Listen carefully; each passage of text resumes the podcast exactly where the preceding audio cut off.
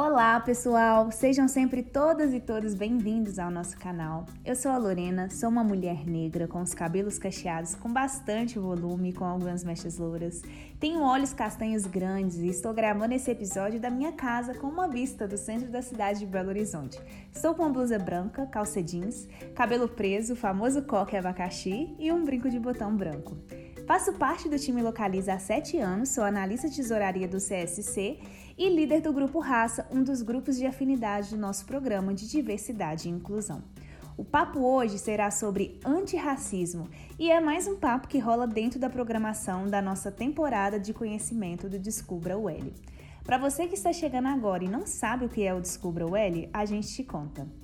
A Universidade Localiza promove anualmente uma temporada do conhecimento e sempre com um mote diferente. No ano de 2021 e 2022, a temporada veio com o nome de Descubra, porque descobrir é alcançar um novo e a gente pensa que existe sempre novas formas de aprender. Agora é com você, Lu. Olá, pessoal, e valeu, Lorena. Eu sou a Luciana, eu sou uma mulher negra, tenho cabelos cacheados, estilo 4C, ah, altura mediana.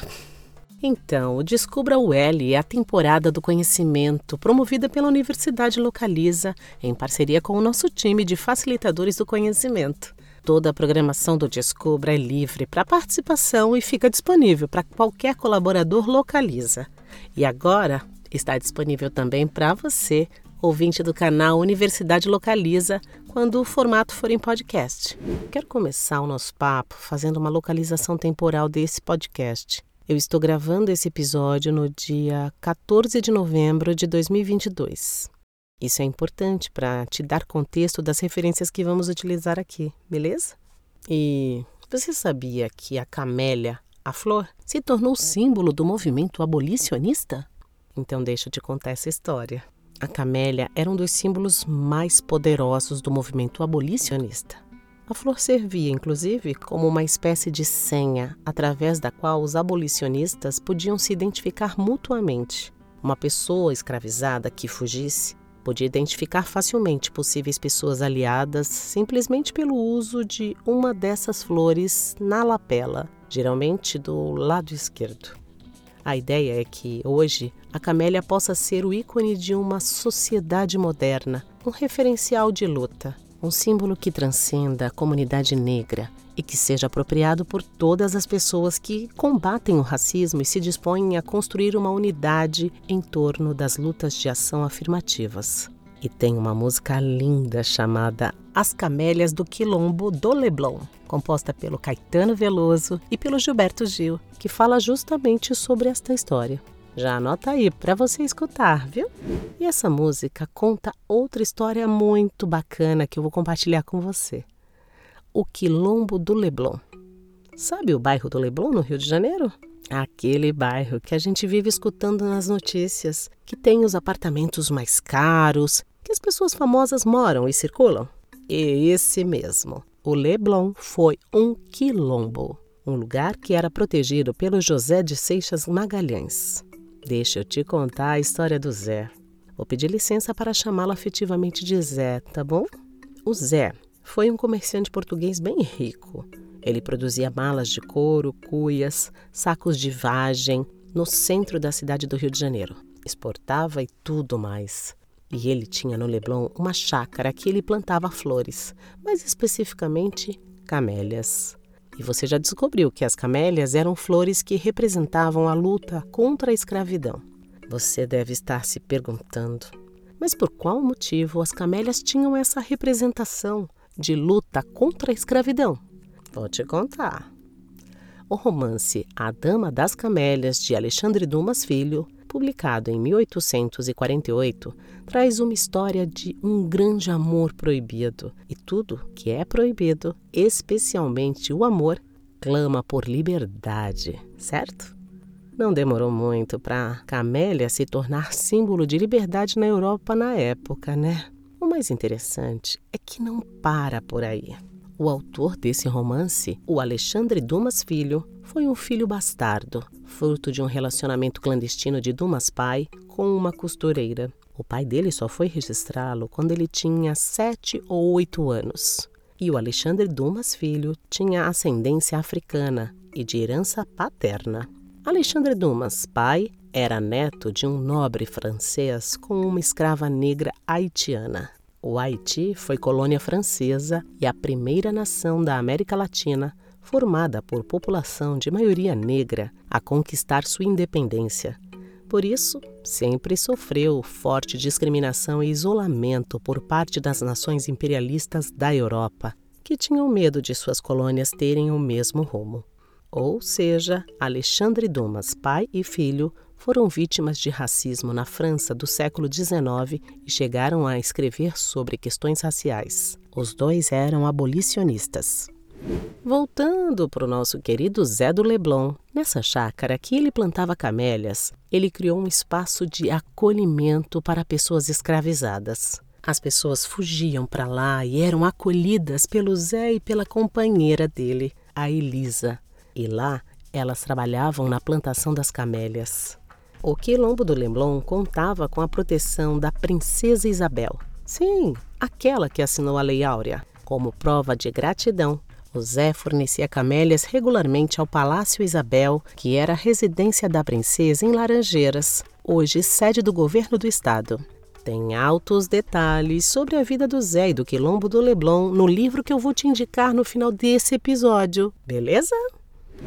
Bem, eu te contei algumas histórias que deveriam estar no passado, mas você deve saber que o racismo, infelizmente, ainda é muito presente nas nossas vidas.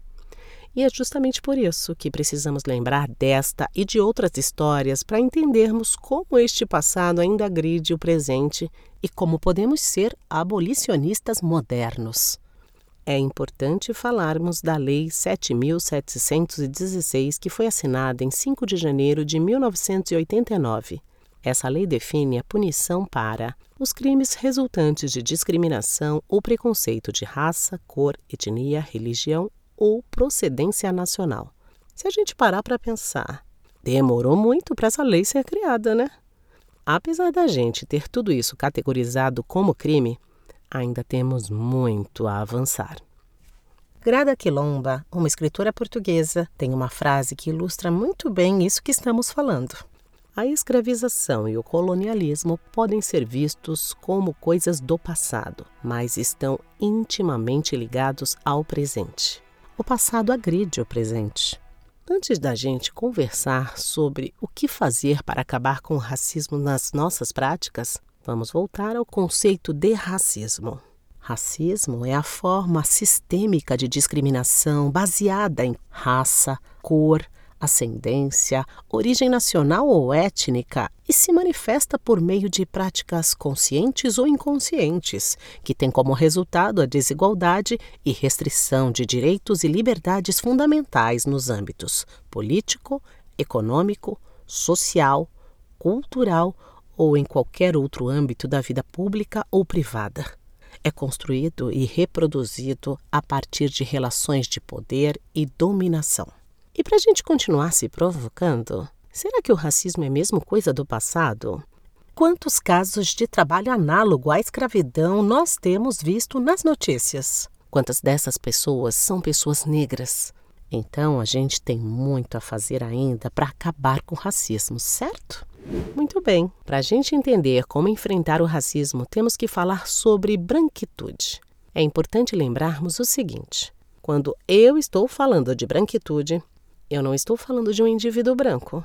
Eu estou falando de um sistema socioeconômico político que beneficia pessoas brancas. E daí eu trago aqui a definição do conceito de branquitude segundo a pesquisadora Lia Weiner. A branquitude é entendida aqui como uma construção sociohistórica produzida pela ideia falaciosa de superioridade racial branca e que resulta nas sociedades estruturadas pelo racismo, em uma posição em que os sujeitos identificados como brancos adquirem privilégios simbólicos e materiais em relação aos não brancos.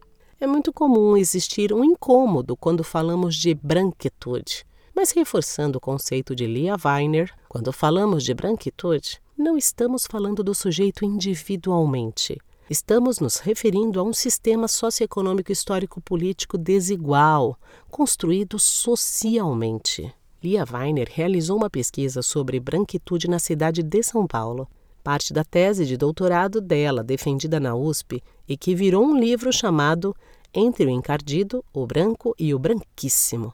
Na pesquisa, ela pergunta para pessoas diversas: o que é ser branco para você? O que me chamou a atenção na pesquisa é que ela pergunta o que é ser branco a um homem branco em situação de rua e ele responde o seguinte: Ser branco? Ah, ser branco é poder entrar no shopping para fazer cocô.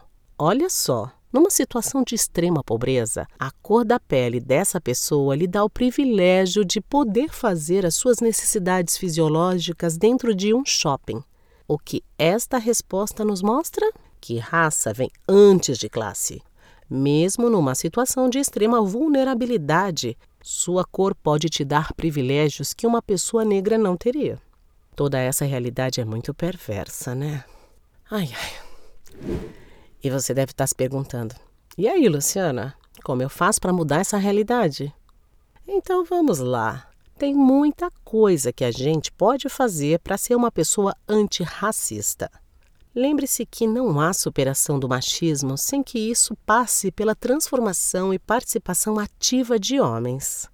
Nem pensar no fim do racismo sem que isso passe pelo engajamento de pessoas brancas críticas e comprometidas com a luta antirracista. E muito menos no fim da LGBTI-fobia, capacitismo, etarismo ou gordofobia, sem a colaboração ativa das pessoas que não fazem parte desses grupos, mas convivem com estes em sociedade. Como diz Angela Davis, numa sociedade racista não basta não ser racista, temos que ser antirracistas. Primeiro, é importante nos letrarmos para conseguirmos identificar o racismo. Se eu não identifico, eu não nomeio e eu não tenho o que combater. Quando eu identifico, preciso me posicionar para mudar a situação. Me posiciono melhorando minhas atitudes, meu vocabulário, minhas relações e assim por diante. Aí eu te pergunto três coisas.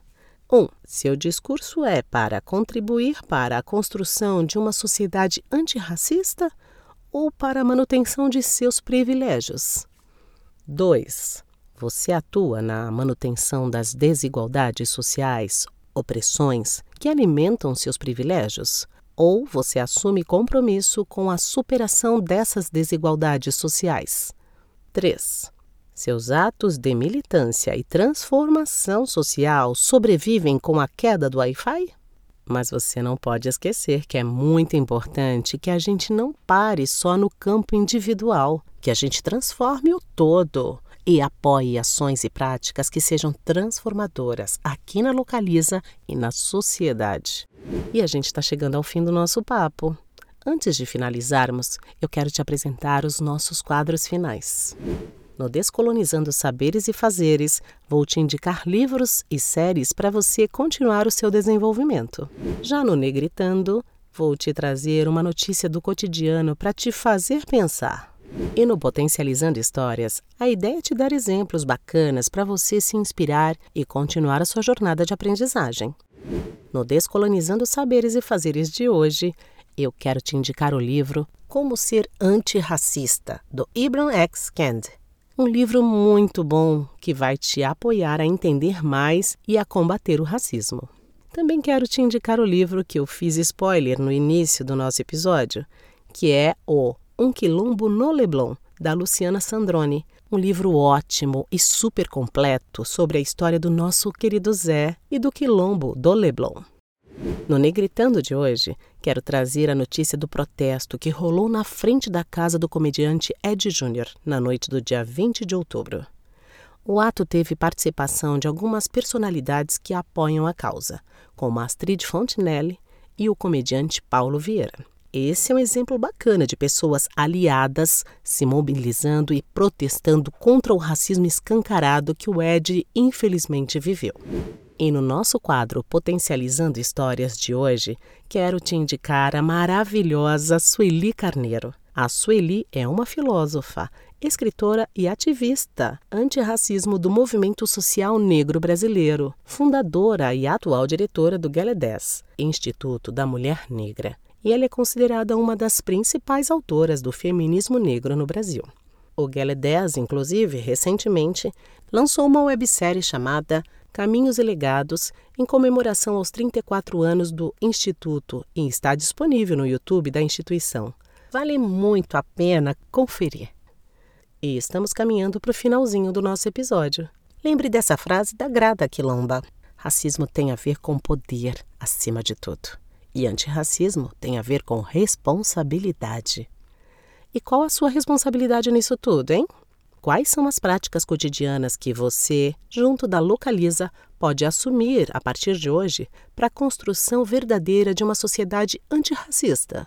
Bom, eu espero que esse papo tenha provocado reflexões em você e que você possa atuar de maneira ativa e intencional, vivenciando de fato o antirracismo na prática, por meio de suas palavras e ações e influenciando as pessoas à sua volta. Fica aqui o nosso muito obrigado a você, colaborador Sangue Verde, que está aqui com a gente ouvindo esse recado, e a você, ouvinte do canal Universidade Localiza. Fiquem bem! e até o nosso próximo encontro.